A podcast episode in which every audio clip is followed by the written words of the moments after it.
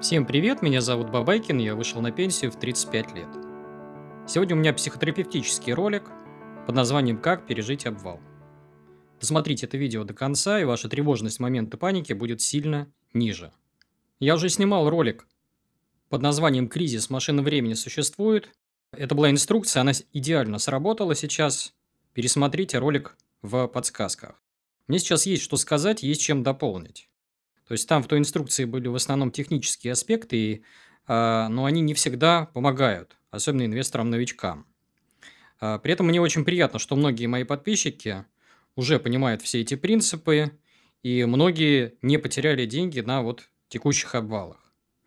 А, я в последнее время очень много занимаюсь э, э, образованием в сфере психологии и понимаю, что на фондовых рынках именно психология является определяющим фактором. Потому что пока все спокойно, э, инвесторы математики, они на коне, объясняют какие-то модели, строят еще что-то.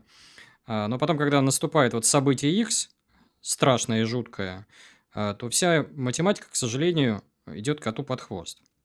И вот я хочу начать с цитаты Моргана Хаузела, моего любимого автора, специалиста по финансам, по инвестированию. И он в одной из своих статей говорил следующее. Работа пилота – это тысячи часов скуки, прерываемые мгновениями ужаса. С инвестированием то же самое. Важно, как вы реагируете 1% времени. 99% времени в инвестировании – это реально скучно. То, что вы делаете в 1% времени, изменит вашу жизнь. Не паниковать в кризисы или покупать больше в кризисы, или не попасть на пик массивного пузыря – вот что важно. От того, как вы реагируете в такие моменты, зависит большая часть вашей доходности за весь период инвестирования. А я начну с примера аэрофобов. У меня видеоряд из кабины, соответственно, самолета. Это авиатренажер. Я сам аэрофоб. Когда-то я проходил лечение от аэрофобии. Откуда она вообще берется? Ну, у человека происходит какое-то событие X. Это может быть тревожная посадка, гроза. Долго кружили над аэродромом, трясло, там турбулентность была и так далее. Он запоминает вот это вот событие как какое-то некое аномальное. Подсознание записывается, что чуть не разбились. И после этого он перестает, соответственно, садиться в самолет. А, лечат аэрофобов, то есть этап лечения проходит, он делится на три куска. Вот э, когда я проходил лечение, нас группой сажали, соответственно, в помещение, в зал, и мы э, такую некую теоретическую подготовку проходили, где нам рассказывали, что самолеты – это самый безопасный вид транспорта, что э, это лучшее, что придумало человечество, что вероятность там подавиться котлетой в разы выше, чем разбиться на самолете, приводили статистику авиакатастроф, показывали схему ДТП на карте Москвы, и потом тут же выводили э, показатели с сайта Flight Radar, сколько сейчас самолетов в небе висит, да, и говорили, вот представьте себе, что если бы каждую секунду там или каждые там 10 минут или каждый час проходило бы ДТП, это был бы вот ужас-ужас. При этом мы спокойно воспринимаем там в э, поездки в городе э, на автомобиле и боимся, дико боимся там путешествий э, по воздуху. Были еще примеры там с компанией, например, выводили, говорили, вот компания у нас там Air France есть, Lufthansa, British Airways, и сравните эти компании с какими-нибудь там, к примеру, туркменскими авиалиниями. И, конечно, кажется, что там Air France, British Airways и какие-то другие компании, известные с именем, они более безопасные. На самом деле ничего подобного. Это одинаково безопасные авиакомпании. Например, в статистике туркменских авиалиний авиакатастроф просто не было. Приводили и другую статистику, что рассказывали, например, что каждая сотая посадка на самолете, она заканчивается уходом на второй круг, а многие, вот кто попал вот на такое событие, думают, что вот чуть не разбились, взлетели, и вот и в последний момент там пилот всех спас. На самом деле ничего подобного, это просто математика, техника, и это вообще не аномалия. Вот. То есть то, что мы посчитали аномалией, на самом деле норма. А, теории, конечно, недостаточно. Поэтому наступает второй день, где всю группу э, везут на авиатренажер и сажают вот в кабину вместе с пилотом. Далее пилот показывает, как управлять самолетом. Объясняет, почему самолет называется вот словом самолет. Он сам летит. Он показывает, что можно не держать штурвал, и самолет все равно будет планировать. Он показывает, как выглядит посадка вообще без двигателей. Хотя часто бывает так, что, например, отказывает один двигатель, и на, на, на другом двигателе можно спокойно садиться. показывает какие-то крены и показывает потом, как легко выравнивается самолет. То есть он объясняет с точки зрения, вот вы собственными глазами начинаете видеть, а как, собственно говоря, устроен процесс пилотирования. Но и этого тоже недостаточно. А наступает день третий, и э, всю группу вот этих вот э, аэрофобов э, отвозят в аэропорт и покупают им билеты Москва, Питер, Москва. Выбирают специально короткий рейс, небольшой по времени, чтобы аэрофоб не мучился, не ждал вот этого вот полета. Э, это быстро происходит. И здесь интересный момент, что те, кто не садится э, с группой с общей в самолет, они в итоге, скорее всего, в будущем так и останутся аэрофобами. Несмотря на теорию, несмотря на вот эти вот э, полеты э, на авиатренажере, то есть надо обязательно вот этот вот триггер в обратную сторону перезапустить. Вот с точки зрения психологии надо обратно человека погрузить вот в то состояние шока и ужаса и объяснить, что на самом деле он зря принял э, вот это событие как некое катастрофическое. Теперь смотрите, коллеги, на что это похоже.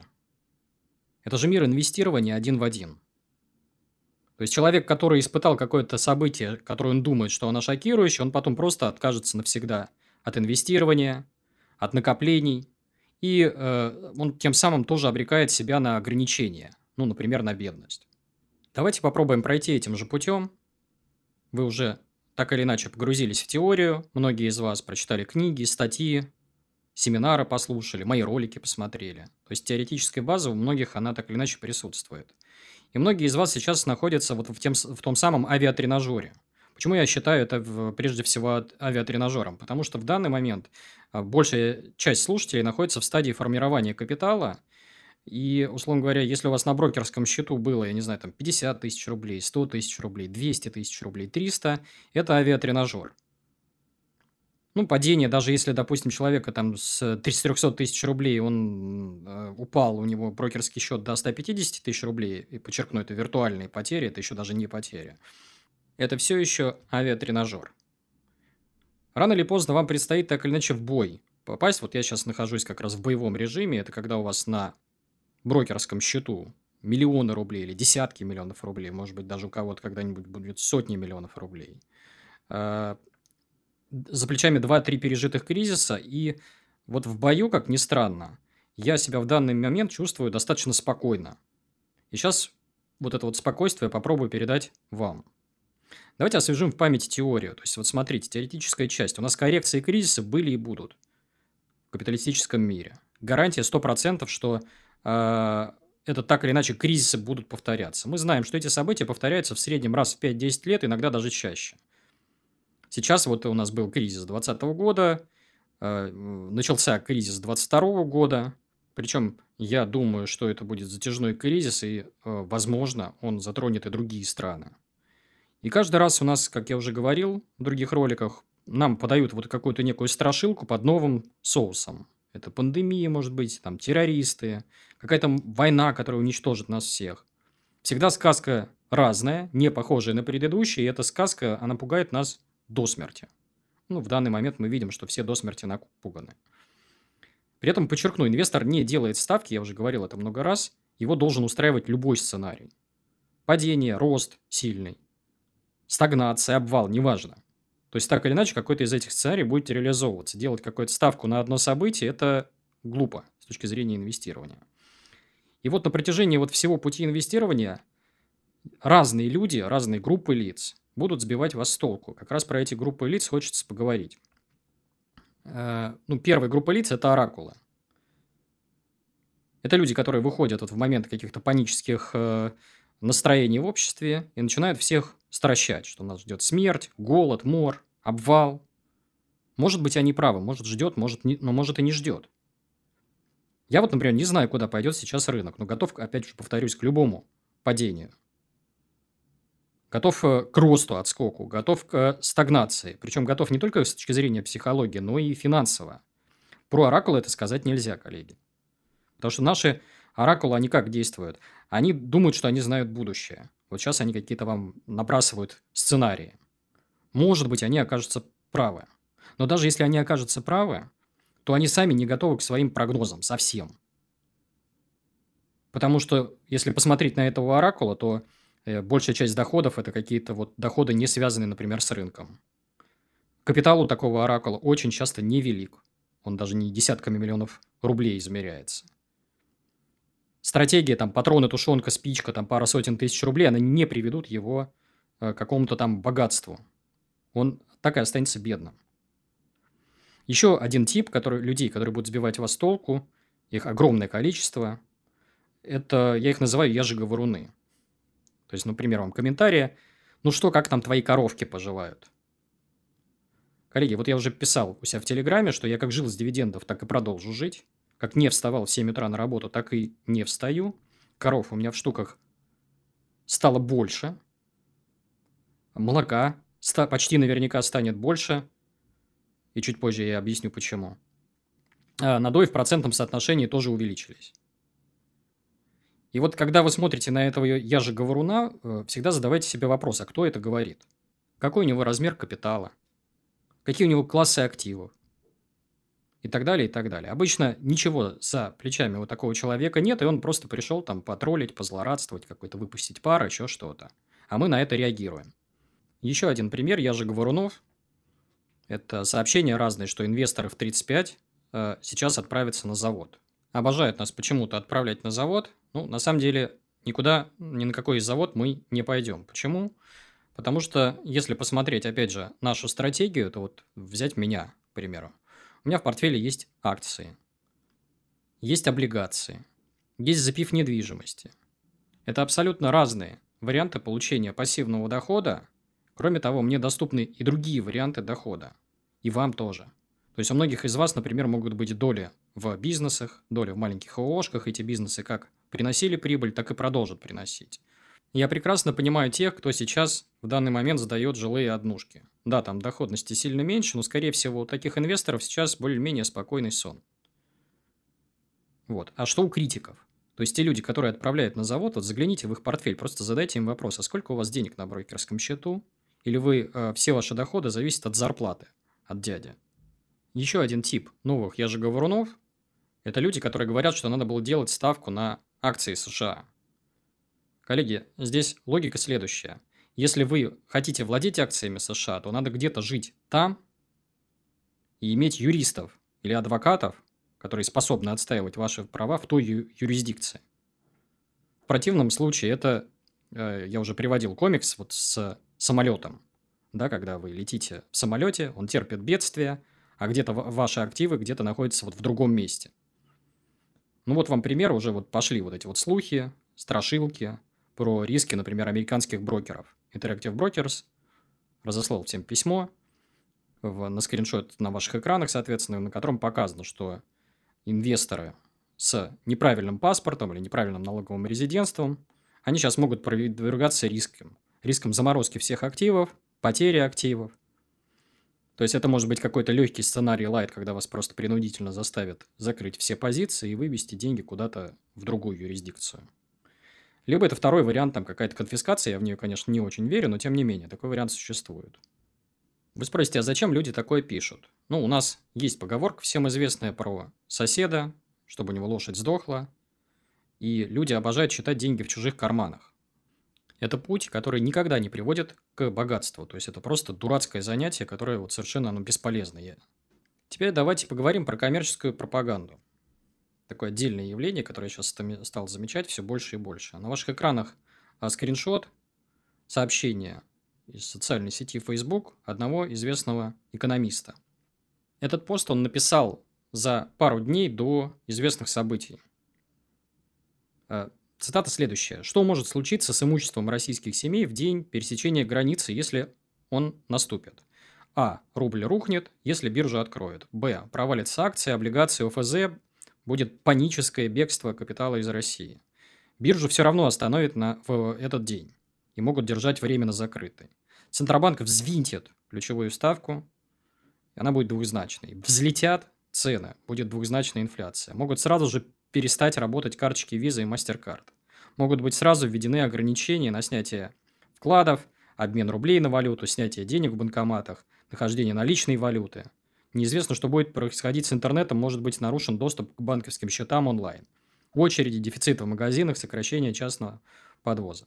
Но здесь я хочу обратить внимание не на сами прогнозы, они вторичны, потому что сейчас никто не знает, что будет, а именно на глаголы, которые здесь используются. На слова. Сейчас мы их отдельно тоже разберем. И прежде чем разобрать вот глаголы и фразы, а, я бы задал вот такому специалисту мысленно вопрос. А, в игре ли шкура этого человека? То есть, зависят ли его личные доходы от э, прогноза?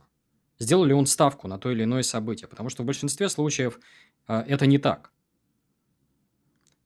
Ну, допустим, вот глядите, почему вас могут пугать разного рода блогеры, да? Потому что им нужны какие-то цели. Это подписчики, это продать доверительное управление, продать книжки, исследования, еще чего-то. Они знают, как устроены алгоритмы YouTube и используют это на полную катушку. Я же призываю вас изучать язык пропаганды. Мало кто из нас любит пропаганду. Большинство, наверное, считает, что вообще не поддается ей, но на самом деле это не так. Потому что на самом деле пропаганда действует на абсолютно любого человека. И на меня, и на вас, на кого угодно. Вот. Э, и при этом, опять же, я уже говорил, язык сейчас пропаганды используют не только политики, но и в коммерческих целях он тоже используется. Что из себя представляет пропаганда? Э, ну, в принципе, ничего плохого в ней нет, да? Это даже не ложь чаще всего, а обычно это удобная правда. Удобные факты и так далее.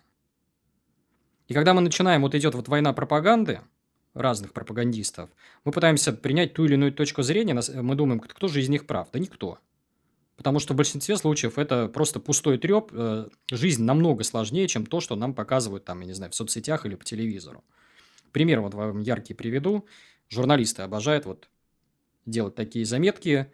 Крупные бизнесмены за один день потеряли миллиарды. На самом деле ничего они не потеряли. Они как владели акциями, так и продолжают владеть. Как владели заводами, пароходами – и другими предприятиями, так и продолжают владеть.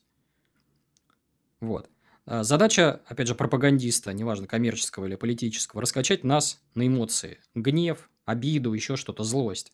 Эмоция, она всегда сильнее любых фактов. И механизмы, которые вот здесь вот применяются, это один из таких примеров, это удобный отбор фактов.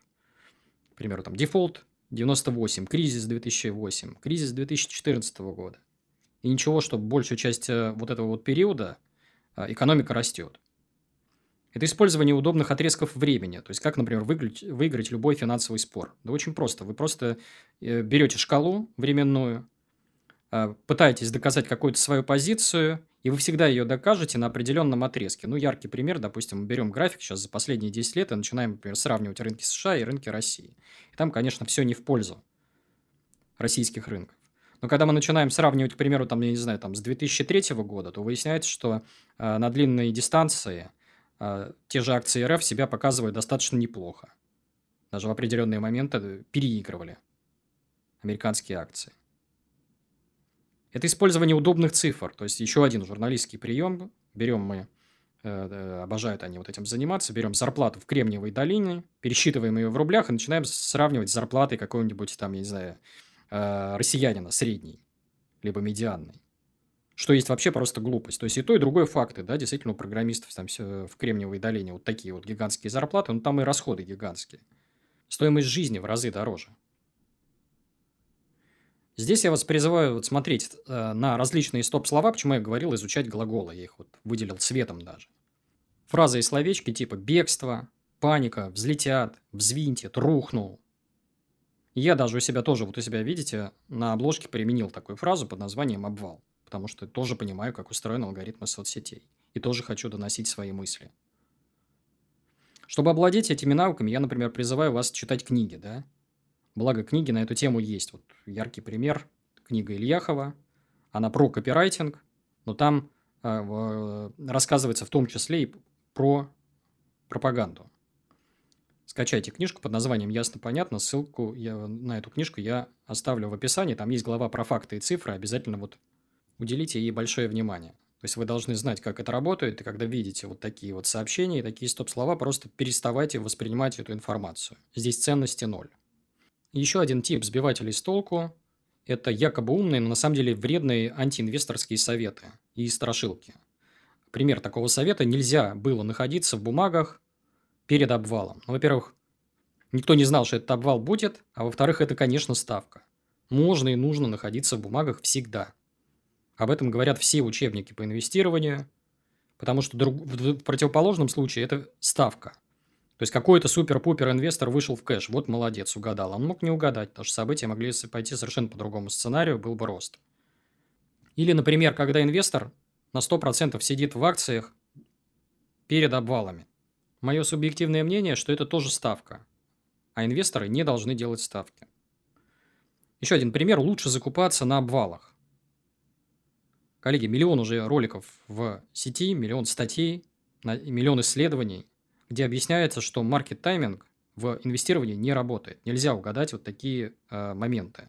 Опять же, ссылку, один из примеров из таких роликов я оставлю в подсказках и э, в описании. Еще один пример страшилки. Дивиденды могут отменить. Ну, отдельно про дивиденды мы чуть позже сейчас поговорим.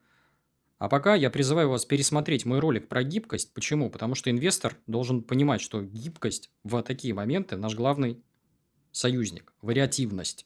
Потому что не гибкие люди, не подготовленные, они как раз такие моменты и теряют. Поэтому все вот эти вот советы, они выглядят следующим образом. Лучше делать как нужно, а как не нужно делать не нужно. Покупать на низах, продавать на хаях, Одна маленькая проблема, будущее никому не известно.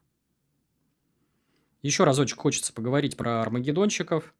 Ну, как их распознать, вы уже знаете. Это огромное количество графиков, какие-то словечки, там баланс раздут, пузыри на рынках, много каких-то страшных слов. Но я всегда, вот когда читаю вот такие вот страшилки, я пытаюсь вот к этому армагеддонщику обратиться и задать ему вопрос. Сформулируйте, пожалуйста, эти прогнозы математически. То есть, что это будет? Третья мировая, опустошение планеты, голод, мор.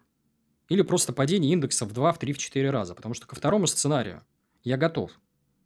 И психологически, и финансово. Будут ли сбываться прогнозы таких армагеддонщиков? Обязательно будут. Раз в 10 лет точно. Вы спросите, почему мы их слушаем?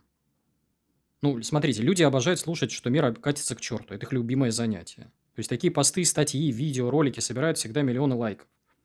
Одна маленькая проблема – такой опыт, он никак не помогает богатеть. Почему люди э, обращают на это внимание? Да потому что вот если посмотреть, у нас есть оптимисты и пессимисты. Оптимист, когда говорит что-то, он выглядит как там трюкач, ловкач, куда-то заманивает, в акции засаживает, как говорит. А пессимист выглядит как человек, который хочет нас спасти от чего-то, помочь. Естественно, он выглядит умнее. Его э, там мысли точно соберут больше лайков и одобрения. Но это никак не поможет разбогатеть. При этом, опять же, если мы смотрим на среднестатистического пессимиста с точки зрения вот кошелька, это почти всегда плохой инвестор. Он часто беднее оптимиста. Доход пессимиста очень часто зависит от каких-то других действий, не связанных непосредственно с инвестированием. Это может быть какая-нибудь, например, зарплата. Вопрос, зачем таких людей слушать. Следующий момент про инвестирование с толпой. Уже огромное количество исследований на эту тему есть, в том числе экономистов, психологов, что толпа в большинстве случаев ошибается. Что сейчас будет делать у нас толпа? То же, что и обычно. Бежать в обменники, скупать доллары по 85, 90, 100 рублей. Бытовую технику скупать про запас. Какие-то тачки там, если их еще можно скупать. Кто-то будет с бетоном играться – и каждое из этих действий обрекает человека на бедность. Сейчас толпа задает еще один классический вопрос – рубль или доллар? Мое мнение, этот вопрос полностью потерял свою актуальность, потому что сегодня хранить деньги в деньгах – это худшая из возможных стратегий для инвестора. У меня, например, нет ни рублей, ни долларов, есть только активы, то есть это акции, доли в компаниях, облигации, долг под процент, коммерческая недвижимость – это помещение, приносящее рентный доход. Если у меня есть там какая-то наличность, то это подушка безопасности финансовой, которой хватит там на год жизни. Все, больше других у меня каких-то рублей нет. Долларов тем более. Потому что в текущих реалиях, то, что сейчас происходит на рынках, доллар начинает стремительно терять статус инструмента для сбережений. Все, там такая же инфляция, от которой у развитого мира шок. И поэтому, когда такой вопрос вы сейчас себе задаете, мое мнение, то есть я говорю себе лично, ни то, ни другое. Еще один классический вопрос. Купить сейчас по низким ценам, вот то, что уже обвалилось, либо подождать в падении, а вдруг еще все обвалится там в два раза, в три раза и так далее. Очень возможно, что обвалится, что мы еще ниже увидим рынки, что США начнут валиться, тогда мы тоже ниже пойдем. Но здесь я призываю вас э, к следующему вот эксперименту, вот просто для наглядности, поскольку у вас, ну, опять же, у большинства слушателей капиталы еще не очень большие, проведите простой эксперимент. Возьмите дату сегодняшнюю календаре, отметьте вот текущие цены по акциям или даже купите их там на небольшую сумму. И э, поставьте себе напоминалку, к примеру, в Google календаре на три года вперед. И просто сравните, есть ли значимая разница купить сейчас после обвала или э, немножко подождать. И какую долю вот э, с точки зрения вашего капитала, вот текущая покупка на небольшую сумму по сравнению с тем, э, что вы отнесете в будущем в рынок? Я практически уверен, что разница будет просто незначительная. Либо второй вариант, если вы не хотите проводить эксперимент, просто еще раз пересмотрите видео про маркет тайминг, ссылка, соответственно, в описании есть. Следующий момент про черные пятницы хочется поговорить. У нас, когда вот э, мы говорим о потреблении, у нас люди обожают всякие распродажи. 11.11, черные пятницы и прочее. Все радуются в эти моменты, бегут в магазины, все скупают. При этом, когда у нас происходит обвал на фондовых рынках, все ровно с точностью наоборот. То есть инвесторы панически бегут с рынков. Я при этом не понимаю этого. Почему? Потому что, опять же, люди страдают при виде виртуального падения стоимости портфелей. Но а, большая часть их капитала, она где-то в будущем, да? Мы еще его не заработали, это зарплата, бизнес и так далее. То есть, мое мнение должно быть ровно наоборот. Мы должны радоваться, когда у нас портфели красные, и грустить, когда они зеленые. Вы скажете, ну, сейчас будет какой-то коллапс на 10 лет. Так прекрасно. Это значит, что для вас специально задержали вот этот вот уходящий поезд на 10 лет. А, еще один пример. Вот мне друг пишет. Говорит, слушай, я вот там был обвал в, соответственно, 24 числа. Я не успел, не угадал там дно, а вдруг это последний момент, там, вдруг я не успею запрыгнуть. Я ему говорю, слушай, ты вообще никуда ты не опоздал. Потому что чем ты отличаешься вот, от большинства инвесторов? Ты бизнесмен. Да, ты понимаешь, что большую часть доходов ты получаешь за счет своего бизнеса. Это какие-то там дивиденды, прибыли и прочее. Это большие суммы. Если сейчас ты вот на протяжении длительного периода будешь потихоньку их относить в рынок, ты все равно будешь в победителях. Давайте к практической части перейдем. Повторим базовые принципы, да, вот как вести себя в кризис. Первое. Э, использование всех классов активов. Акции, облигации, недвижимость, лучше коммерческую. Часть портфеля мы всегда держим в кэше.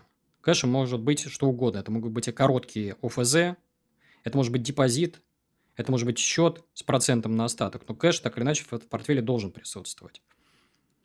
И далее основной принцип – это ребалансировка. То есть, если у нас, например, проседает резко акции, то мы берем, продаем э, облигации, либо берем вот эту вот подушку из кэша и скупаем акции за бесценок вот на вот этих вот просадках. Вы спросите, а когда покупать? С точки зрения математики, исследования, цифры показывают, что выгоднее, конечно, сразу покупать, либо там инвестировать каждый месяц зарплаты. Но я понимаю, что психологически в такие моменты очень больно покупать, поэтому я всегда действую по принципу лесенки, который я много раз уже рассказывал, просто беру и выкупаю там каждые 200 пунктов просадки. Если просадка гигантская, там вот как была там на тысячу пунктов, ну хорошо, я в этот момент э, чуть побольше закуплюсь. Про плечи отдельно хочется поговорить. Перед вами картинка сайта Аленки Капитал. 1400 э, человек проголосовали и, соответственно, подводили итоги 24 февраля 2022 года, когда произошел вот этот вот э, крупнейший обвал за всю историю фондовых рынков. И обратите внимание на цифры – Здесь катастрофические потери у трети инвесторов, просто вот безумные.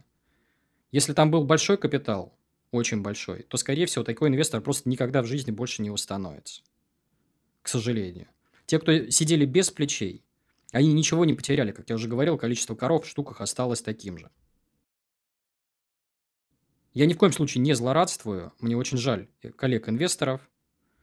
Желаю им, конечно, поскорее восстановиться, но тем не менее, опять же, вот плечи – это братская могила всех инвесторов. У меня уже была статья на эту тему с точки зрения математики, я все это разбирал, почитайте, э, ссылка в описании этого ролика есть.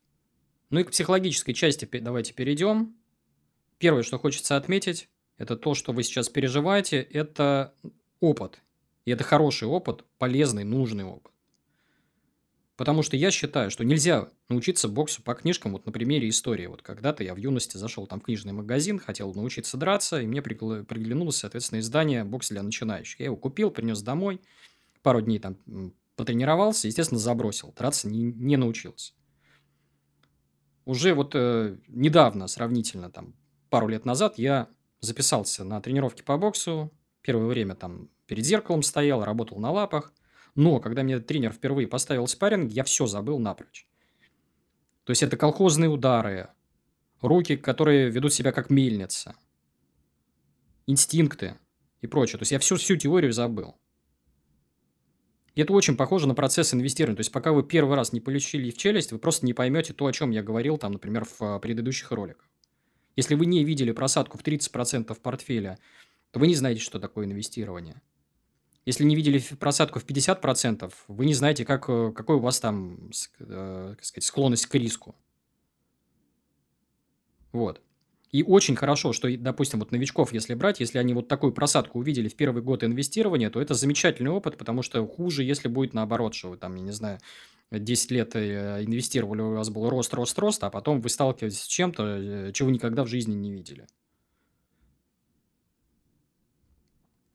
Далее, следующий момент, хочется поговорить про самообман.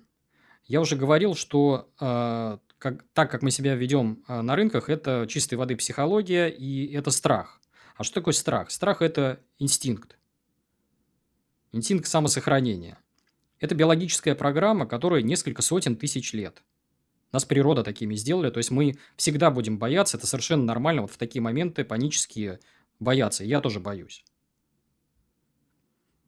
Естественно, мы не можем победить э, инстинкты математикой никак. Почему? Потому что биологическим программам несколько сотен тысяч лет, а инст... э, вот математике несколько э, десятков лет в лучшем случае. И здесь надо, конечно, использовать вот тактику самообмана, потому что я, например, себе придумал вот такой вот способ забороть один инстинкт другим. Потому что вот есть, например, такой инстинкт под названием тяга к земле – это тоже биологическая программа, она у нас в крови. В голове записано. Собирательство, там, грибы, ягоды и прочее. И когда я вот играю в эту смешную, казалось бы, игру с курами, козами, овцами, грибочками, там, ягодками, это не какое-то там глупое, дурацкое поведение, это попытка вот этот вот инстинкт забороть другим инстинктом. И он срабатывает, потому что он меня успокаивает. Как еще можно бороться с э, проявлениями вот, паники и страха? Э, один из приемов – это профилактический. То есть, вы удалите просто все приложения прямо сейчас с графиками. Там, неважно, TradingView или еще какую-то другую программу. Потому что что видит сейчас инвестор среднестатистический? Он видит вот такую вот картинку, которую сейчас растиражировали все там телеграм-каналы, YouTube-каналы. Все черное, черный день. Что вижу я? Я открываю ссылку с прогнозной дивидендной доходностью, и она мне греет душу, вот эта вот картинка, потому что я понимаю, что дивиденды-то на самом деле будут. Потому что пока жив капитализм, пока не наступила там Третья мировая война, все будет хорошо. То есть предприятия как зарабатывали, как, так и зарабатывают. Потому что если снести там те же соцсети, там, выключить телевизор выйти просто на улицу и посмотреть, функционируют ли наши предприятия, как, как работали, так и работают. И сейчас вот обожают говорить, что 100% компании отменят дивиденды. А с чего вы взяли? Почему вы так решили? Скорее всего, отменят меньшинство, по моим ощущениям. Дивиденды могут сократить в разы, пугает нас инвесторы. Почему? Почему вы так уверены? Я вот совершенно не уверен. На чем держится моя уверенность? Она держится на моем портфеле, он на ваших экранах. Посмотрите на него. И просто себе задайте вопрос, поднимите голову вот кверху, посмотрите на лампочку электрическую. Как вы думаете, будет ли у вас дома завтра электричество? Скорее всего, будет, и вам придется за него заплатить. А это значит, что все энергетические компании будут платить дивиденды. То же самое с нефтяными компаниями. Как нужен был газ и нефть по всему миру, так и нужно это будет. С чего вдруг должен отменять дивиденды там какой-нибудь условный Норникель? Его продукция нужна сейчас, у нас происходит прямо сейчас бум электромобилей, а из чего они будут делать батареи для этих электромобилей, кроме как из продукции Норникеля? Это монополист. Почему он должен отменить свои дивиденды? С чего вдруг? Алроса то же самое, алмазы. дефицит сейчас на рынке алмазов, чего вдруг этой компании отменять дивиденды с учетом того, что, например, э, дивиденды этой компании, от этого зависит, например, бюджет Якутии. Я не удивлюсь, что дивиденды даже Сбербанк заплатит. Вот давайте отмотаем, посмотрим этот ролик там через полгода и просто посмотрим. Да, перенести он может дивиденды, там на месяц, на два, на три сдвинуть, но он заплатит в итоге. Еще один психологический аспект. Опять же, картинка на ваших экранах, картинка с коровой. Это комикс, который я рисовал, выкладывал в Инстаграм. Вот стоит человек и приходит, подходит к вам человек и говорит, продай мою корову за тысячу рублей. И вы понимаете, что корова вот сейчас, прямо сейчас даст вам молока на эту тысячу рублей. И будет и завтра, и послезавтра давать. И, ну, какой-то идиотизм продавать такую корову за э, такую цену. Но именно сейчас мы видим вот такую картину на рынках. Я же вас призываю вот поменяться местами вот с этими инвесторами и быть э, вот этим человеком в красной майке и предлагать скупать за бесценок сокровища у паникеров. Теперь давайте поговорим про когнитивные искажения. Я призываю вас прочитать книгу Канемана «Думай медленно, решай быстро» или перечитать и в буквальном смысле вызубрить от, э, принципы, которые описаны в этой книге. Сейчас я на примере вот мира инвестиций покажу вам когнитивные искажения, которые мы постоянно попадаем. Ну, например, есть такое когнитивное искажение confirmation bias. Это когда мы пытаемся искать подтверждение своей точки зрения. То есть э, э, в это когнитивное искажение попадают абсолютно все люди э, на Земле. К этому все склонны. То есть мы это понимаем, признаем это, эту нашу слабость, и начинаем действовать следующим образом. То есть я вот отдаю себе отчет, что в среднем ставка на позитив, она более выгодная, чем ставка на негатив.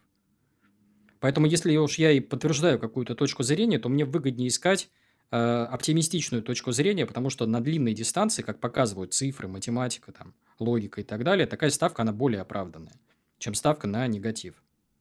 Она скорее неразумная в большинстве случаев. Еще один, один пример когнитивного искажения – это избирательность мышления. То есть у нас в моменты в наш мозг врезаются яркие какие-то события, типа дефолт 98 года, кризис 2008, кризис 2014 года, и у нового поколения инвесторов этими событиями будет кризис 2020 и, соответственно, обвал рынков 2022. Когда я вижу, вот, соответственно, дискуссии по инвестированию, я всегда жду, когда появится какое-то сообщение там, про инвесторов «Газпром» за 350, про ВТБ за 13 копеек, про Аэрофлот и так далее. Долго ждать не приходится. Сейчас то же самое будет обязательно, но обращайте внимание, кто это пишет. Опять. Люди, которые не смогли накопить значимый капитал, которые никогда в жизни не жили с капиталом, не знают, что это такое. Люди, которые сыграли в казино и не выиграли. Сейчас будет целое поколение таких вот э, горе-инвесторов, которые видели 2020 и 2022 год, и потом будет во всех там следующих там блогах, форумах, соцсетях заходить и вот рассказывать а помните, что было там в 2020 и 2022 году. Толку от этого ноль с точки зрения накоплений. Еще один пример когнитивного искажения – это избегание убытков. То есть вот человек попадает на событие низкой вероятности, запоминает его, и потом в следующие моменты он пытается избежать вот этих вот убытков. Он думает, что это вот самая оптимальная стратегия. Но если вы избегаете убытков, то это вы избегаете и прибылей.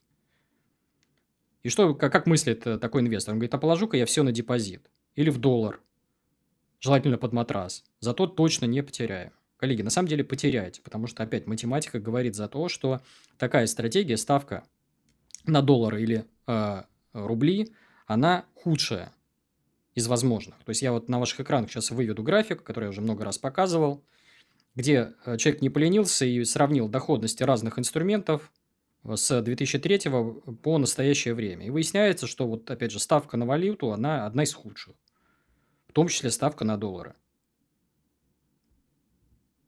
Далее следующий момент. Про стресс хочется поговорить. Сейчас все абсолютно находятся в стрессе, но обратите внимание, если вы в данный момент будете отрегулированы с точки зрения психики, то вы просто не будете паниковать. И здесь набор классических рецептов. То есть, вот смотрите, после похода к психотерапевту мне совершенно по барабану, что рынок упал. И стоит это копейки по сравнению с возможными потерями вот в цифрах. После медитации, а медитирую я сейчас каждый день, э, последние полгода. Мне совершенно по барабану, что упал рынок. Когда я иду на тренировку по боксу и выхожу из зала после тяжелой тренировки, мне все равно, что упал рынок. Когда я встречаюсь с близкими, мне тоже все равно, что упал рынок, я не смотрю в этот момент на телефон. Если вы, например, бизнесмен и, или карьерист и думаете в данный момент о доходах, связанных с бизнесом и с карьерой, то вам просто нет времени смотреть в терминал. Вы знаете, что все деньги вы заработаете за пределами биржи, и потом отнесете их э, в рынок в виде накоплений. Я недавно в гостях был у своего психотерапевта Миши, и мы э, беседовали на тему, связанную с моей будущей книгой о психологии денег. Я ему задал вопрос, а почему люди ведут так странно себя в такие моменты? Он говорит, ну вот смотри, помимо вот имущественных и финансовых потерь, а, потерь комфорта там и прочего, что тоже важно, у людей есть еще имиджевая и статусная составляющая. То есть они, например, думают, что если они лишатся домов, они потеряют статус. Или какой-то дорогой машины тоже потеряют статус. И для многих это, вот с точки зрения психологии, это просто невыносимая эта мысль, что им придется э, опускаться куда-нибудь на э, ступень ниже. Я вот, например, это в свое время проработал. Я понимаю, что даже если мои капиталы вот обнулятся э, на 100%, это никак не отразится на моем статусе. То есть психотерапия строится в данном случае на, на чем? На умении ценить себя, даже если ты не владеешь большим количеством денег или имущества. Верить в себя, что вы способны там просто взять и отстроиться с нуля. Я не боюсь на, потерять капитал на 100%. То, что я понимаю, ну, во-первых, меня статус вообще не интересует, как вы знаете, что подумают друзья там или еще кто-то. И навыки мои никуда не делись. Значит, я всегда буду при деньгах. Еще один пример хочу привести. Пример моей мамы. Напомню, что у меня полгода назад заболела мама, э, онкология, рак поджелудочной, четвертая стадия с э, метастазами.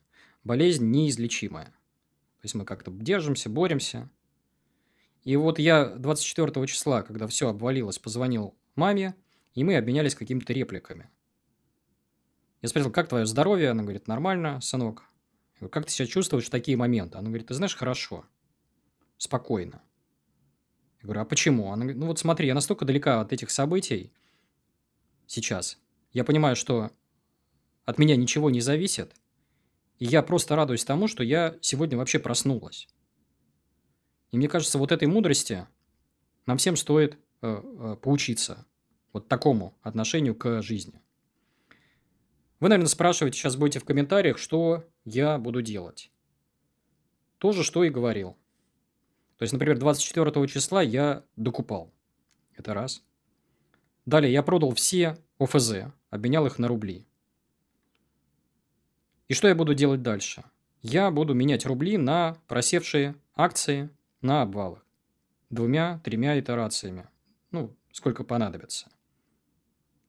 Если я ошибусь, то я отвечу за это рублем.